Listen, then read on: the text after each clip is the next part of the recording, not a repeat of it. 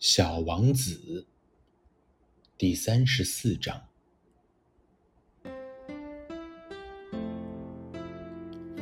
小王子爬上一座高山。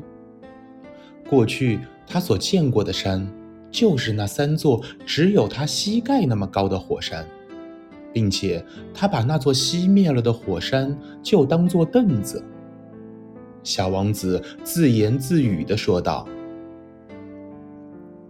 从这么高的山上，我一眼就可以看到整个星球以及所有的人。可是，小王子所看到的，只是一些非常锋利的悬崖峭壁。你好，小王子试探的问道。你好，你好。你好，你好。回音在回答着他。你们是什么人？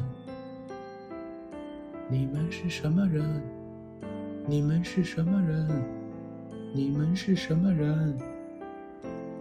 回音又回答他说道：“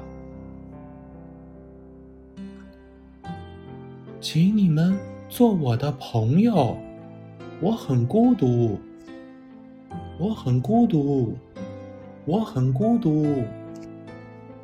回音又回答着。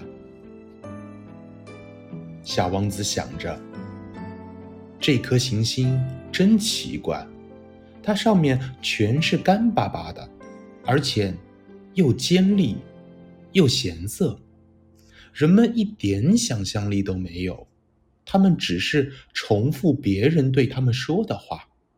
在我的家乡，我有一朵花儿，它总是自己先说话。